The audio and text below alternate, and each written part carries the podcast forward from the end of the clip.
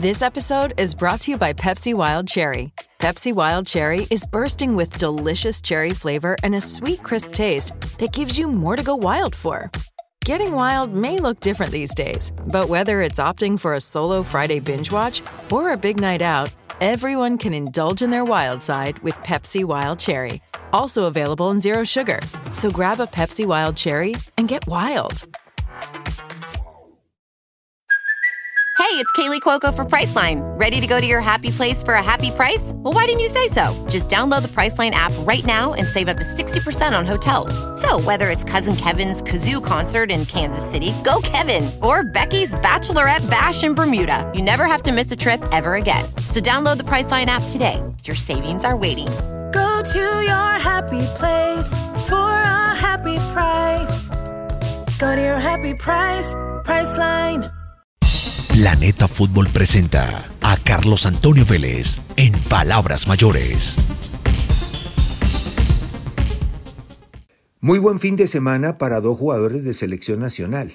Bueno, fueron varios los que tuvieron presentaciones destacadas, pero James participó en el primer gol de el Everton frente al venido a menos Liverpool. Lo de Liverpool ya se está volviendo repetido. Ha perdido frente al Brighton, ¿se acuerdan? El gol de Alzate. Luego goleado ante el Manchester City con una actuación vergonzosa de su arquero. Luego repite otra vez su arquero los errores frente al Leicester, pierde 3 a 1. Y ahora frente al Everton 2 a 0. Es cierto que el Liverpool manejó el partido, que el rival se comportó como el chico de la ciudad, se defendió patas arriba, metió cinco en el fondo, metió doble pivote, hizo todo lo posible para que no le llegaran y le llegaron. Al final la figura fue Pickford. Pero una cosa es eso y otra cosa es que al final los puntos se los lleva el Everton con una jugada, comenzando el partido. James se la deja muy bien a su compañero, aunque no volvió a aparecer, por allá un tiro tal vez. No volvió a aparecer como no volvieron a aparecer muchos de los jugadores que el Everton puso en la cancha, sobre todo para factor ofensivo. Se apostó a la transición y se defendieron frente a un equipo que perdió la brújula, mojó la pólvora y cuando tuvo la oportunidad se encontró con un arquero gigante. Pero qué bueno, qué bueno que haya encontrado participación frente a un rival importante. No importa que el Liverpool venga en caída libre, eso cuenta para efectos futbolísticos y cuenta también para recuperar algo la autoestima. Yo sigo creyendo que ese es el escenario para triunfar. Yo no creo en lo que estuvieron diciendo la semana pasada, que está aburrido otra vez, que hace mucho frío, que la ciudad es muy gris, que, que, está pensando en volver a España. Yo la verdad eso no lo creo. No le doy crédito a eso. Esa debe ser una de las tantas especulaciones de esa prensa amarilla de Inglaterra, porque allá sí que hay prensa amarilla. Yo no creo en eso, no creo. Creo que ese es el lugar, creo que ese es el escenario, creo que ahí juega sin presión, los, las lesiones son toleradas, los bajos rendimientos también, y cuando luce, luce y ya está. Pero a mí me alegra desde el punto de vista selección porque lo necesitamos a todos bien. Y los jugadores que estuvieron en los partidos pasados, y que facilitaron las victorias de Uruguay y Ecuador tienen que estar aquí para dar una mano y para devolvernos lo que nos quitaron. Entonces, qué bueno que James, que Muriel, que todos estén en una magnífica forma para ese partido frente a Brasil, que vengan y le hagan juego a Brasil, intenten ganarle a Brasil, que le hagan por lo menos alguna vez un gol a Brasil.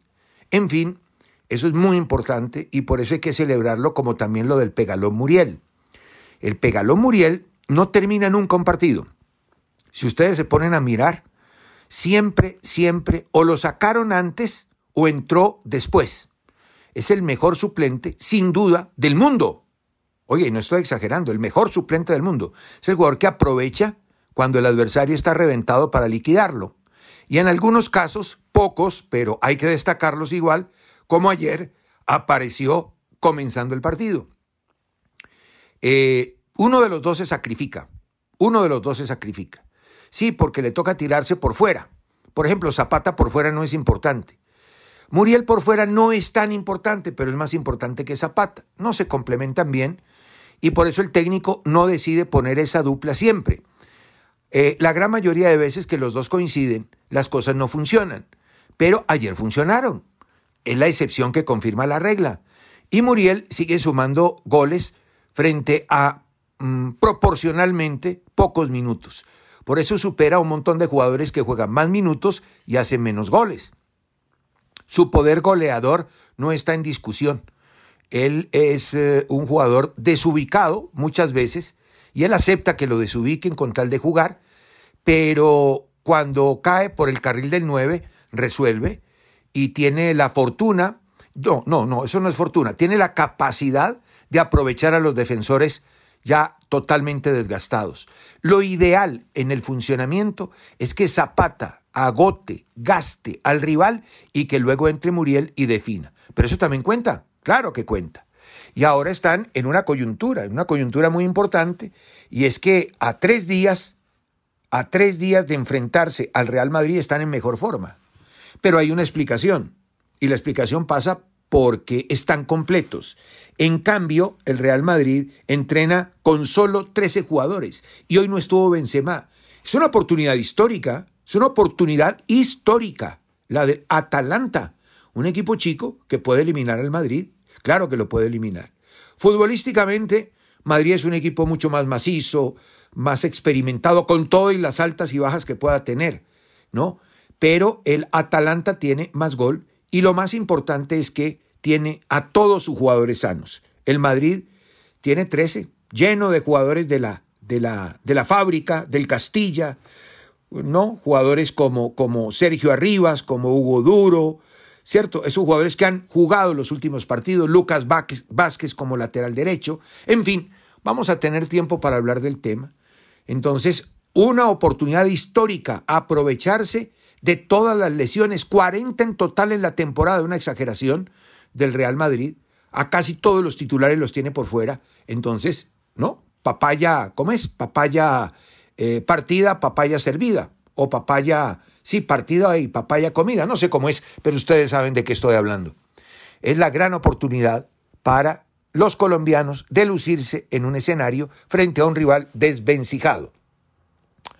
Bueno, ah, también para él, vale, ¿no? También para él vale, para Muriel y para Zapata. Qué bueno que estén en magnífica forma para que vengan a jugar contra Brasil y a devolvernos lo que, lo que, lo que permitieron, ¿no? Por decirle de alguna manera, sin el ánimo, por supuesto, de molestar a nadie. A propósito de selección, ya le metieron el primer gol a Reinaldo. Gol de media cancha, gol olímpico se lo metió Ramón Yesurún, el presidente de la federación. En el comité ejecutivo de la semana pasada fue ratificado Mario Yepes, la más grande equivocación que pueda cometer técnico alguno. Ya le pasó a Queiroz. A Queiroz lo convencieron que era el hombre, que sí, que iba a dar una mano, que iba a manejar la logística y de logística no entiende nada, que iba a ser director deportivo y director deportivo nunca ha existido en la Federación Colombiana Reinaldo Rueda recibe la misma información ahora. Y Reinaldo es un hombre cero conflicto. ¿ah? Lo conozco muy bien, es cero conflicto.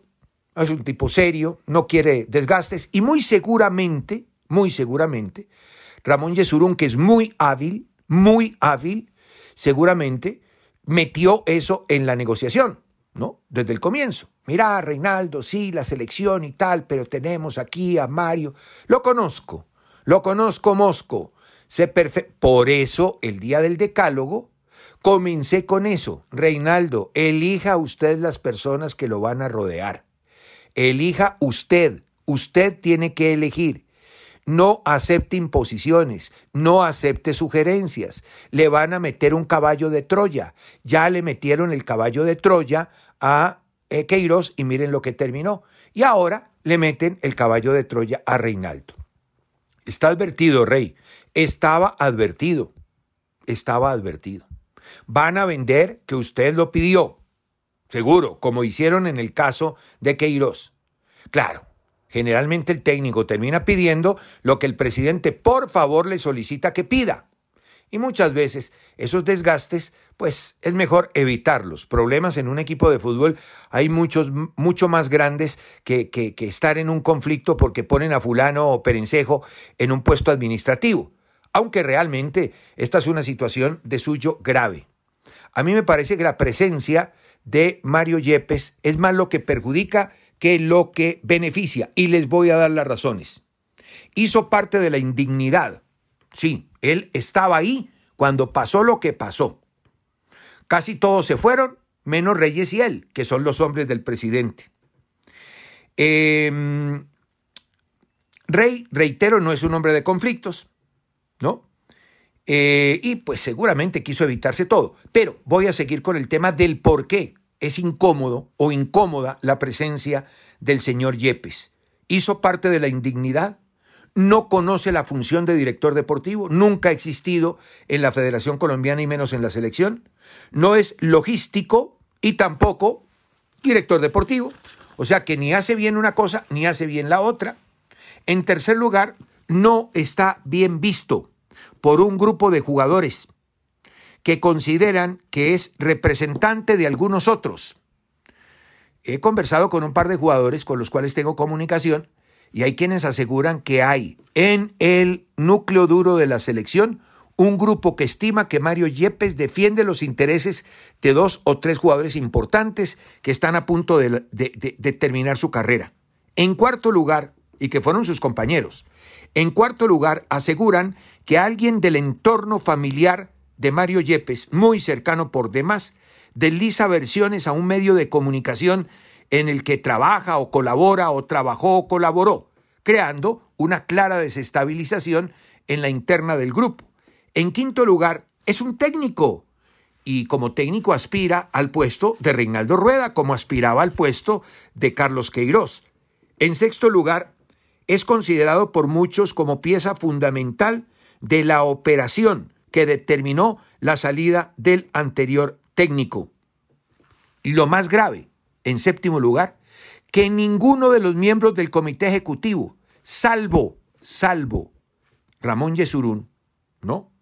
Y de pronto el presidente de la DIMAYOR, que pues no se mete en esos rollos y está recién llegado, salvo Ramón Yesurún, ningún otro miembro de ese comité acepta la presencia de Yepes y todos votan en contra.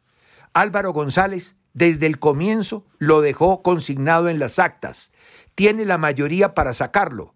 Pero como esta vez Ramón hábilmente, y ya lo había hecho con Queiroz, lo presenta como una solicitud del técnico, pues Álvaro González no somete eso a votación.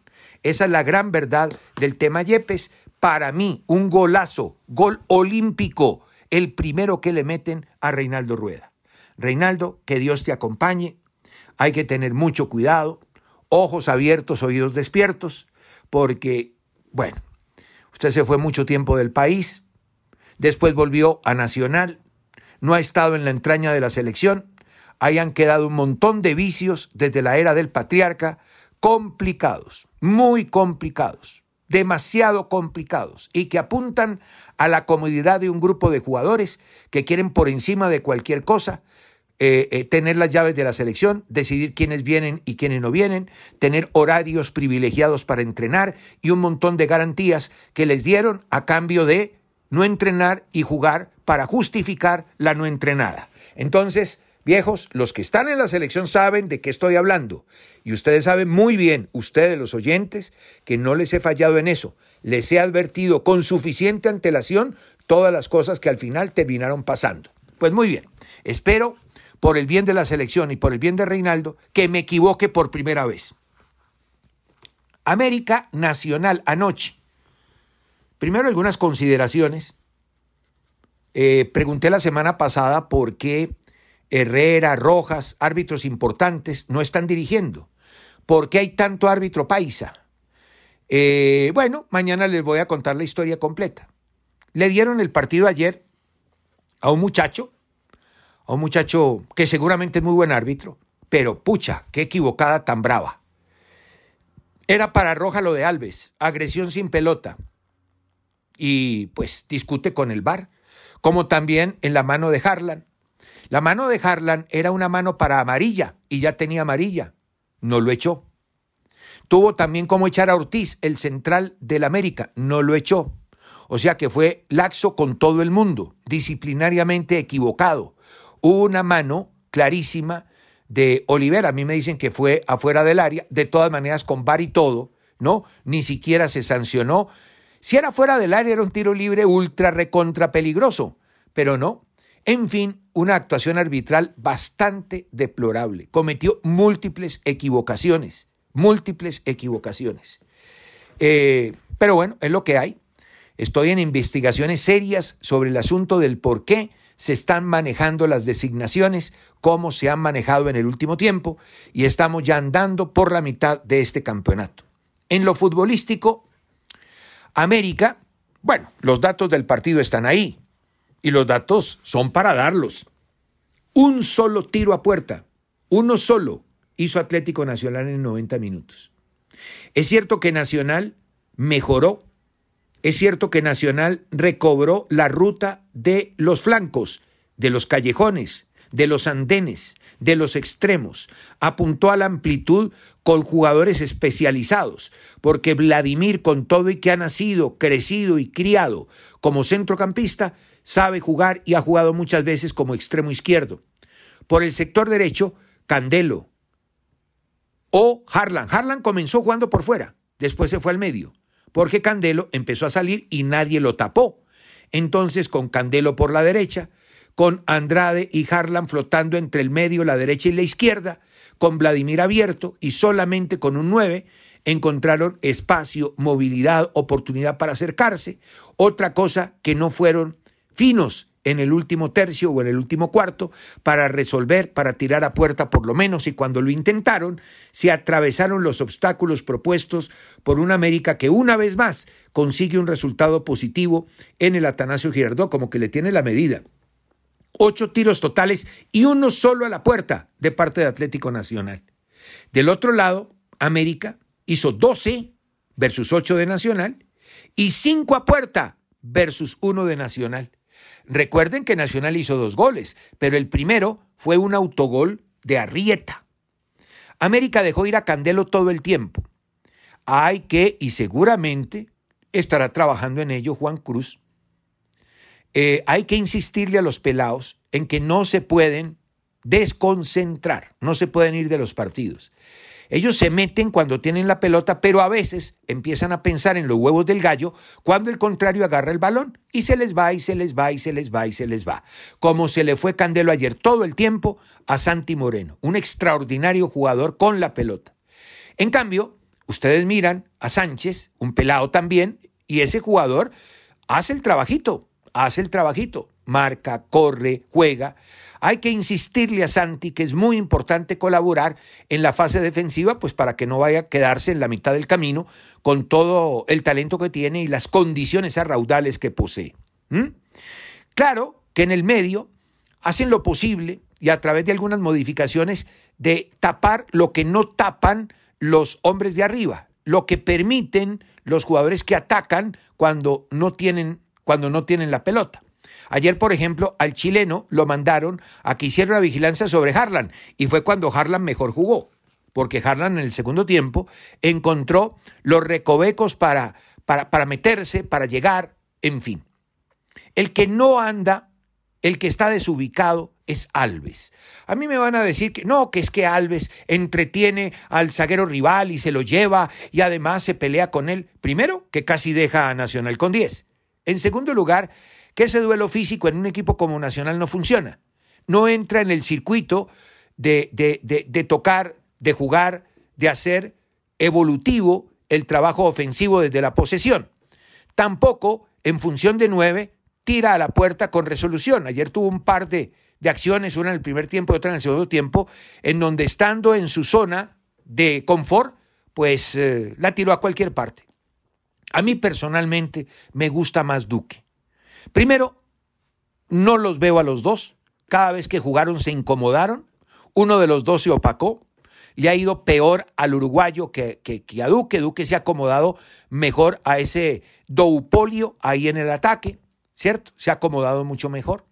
Pero es preferible jugar con extremos y un solo 9. Y ese 9 tiene que ser Duque. Duque tiene más recursos, menos juego físico, menos provocación, menos choque con el adversario, más aparición en los espacios, más creación de los mismos, etcétera, etcétera, etcétera. ¿No? Pero el que decide es Guimaraes, al fin y al cabo. Regresó entonces Nacional a los extremos, se le vio muy natural con eh, Vladi y Candelo. La pareja de centrales anda bien, el, el, argentino le está dando al pelado, al pelado Mosquera tranquilidad. Esa es la pareja ideal, ¿no? Un treintón con un jovencito. Un hombre que va al duelo físico, al choque, ¿no? Que maneja bien el timing frente a un jugador que está creciendo técnicamente y que sabe mucho con la pelota y que aparte se, se, se, posiciona muy bien porque lo hace muy bien para tener 19 años. Ahí encontraron, ¿no? Ahí encontraron el camino. Vanguero más contenido, es menos ofensivamente que el del Deportes Tolima, pero está dando una mano importante en su trabajo. Quintana, seguro en los momentos decisivos, bien ubicado. A veces es más importante estar bien ubicado en el arco que volar a recoger una pelota, ¿cierto? En fin, América consigue la igualdad por persistencia, porque entiende que es un equipo grande, porque entiende que los equipos grandes tienen que ir a buscar los partidos. Después del 2 a 1 no se jugó en su empeño, jugó en el campo contrario y al final llegó un error gravísimo. Esta es de mi cosecha y la he repetido mil veces. Sé, sé que, que en Colombia muchos técnicos piensan igual, pero, pero, a la hora de la verdad no lo hacen. Eso en Europa es, ¿no? Eh, casi que el Evangelio. Últimas acciones de partido, pelotas quietas, hombre a hombre a muerte. Hombre a hombre a muerte. Así sea el Liverpool, el Manchester City, todos aquellos que hacen determinado tipo de marcaje zonal a los balones detenidos. Pero en el cierre, cuando uno tiene que cuidar un resultado, el hombre a hombre es irrenunciable. No puede ser que después del borbollón le quede la pelota a Jesús solo, solo. Tiene tiempo de hacer un control orientado con una pierna, auxiliarse con la otra para pegarle al final con la que controló la zurda para acomodarla contra el palo de la mano izquierda. Por favor, hombre a hombre. Ahora, Jesús es un hombre que tiene una gran capacidad. Jesús ha sido, em, la verdad, ahí, analizado ahí, pero es un jugador rico técnicamente. Jesús te puede manejar la derecha, te puede manejar la izquierda, le pegó muy bien con la zurda, ¿no? Eh, la, la, controló y le pegó muy bien, pero también es cierto que la ayuda de la derecha, mejor dicho, las dos piernas le funcionan a la perfección. Entonces, claro, mejor una que la otra, pero de cualquier manera sabe hacerlo. Lo que se analiza en esta situación es la soledad en la que se encontraba. Pelotas detenidas hombre a hombre y si no, te empatan. Planeta Fútbol presentó a Carlos Antonio Vélez en Palabras Mayores.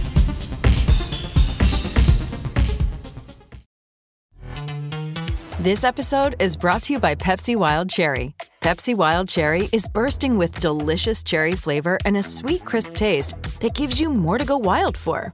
Getting wild may look different these days, but whether it's opting for a solo Friday binge watch or a big night out, Everyone can indulge in their wild side with Pepsi Wild Cherry, also available in Zero Sugar. So grab a Pepsi Wild Cherry and get wild. As humans, we're naturally driven by the search for better. But when it comes to hiring, the best way to search for a candidate isn't to search at all. Don't search, match with Indeed. When I was looking to hire someone, it was so slow and overwhelming. I wish I had used Indeed. If you need to hire, you need Indeed. Indeed is your matching and hiring platform with over 350 million global monthly visitors, according to Indeed data, and a matching engine that helps you find quality candidates fast. Ditch the busy work. Use Indeed for scheduling, screening, and messaging so you can connect with candidates faster. And Indeed doesn't just help you hire faster. 93% of employers agree Indeed delivers the highest quality matches compared to other job sites according to a recent Indeed survey. And listeners of this show will get a $75 sponsored job credit to get your jobs more visibility at Indeed.com slash podcast. That's Indeed.com slash podcast. Terms and conditions apply.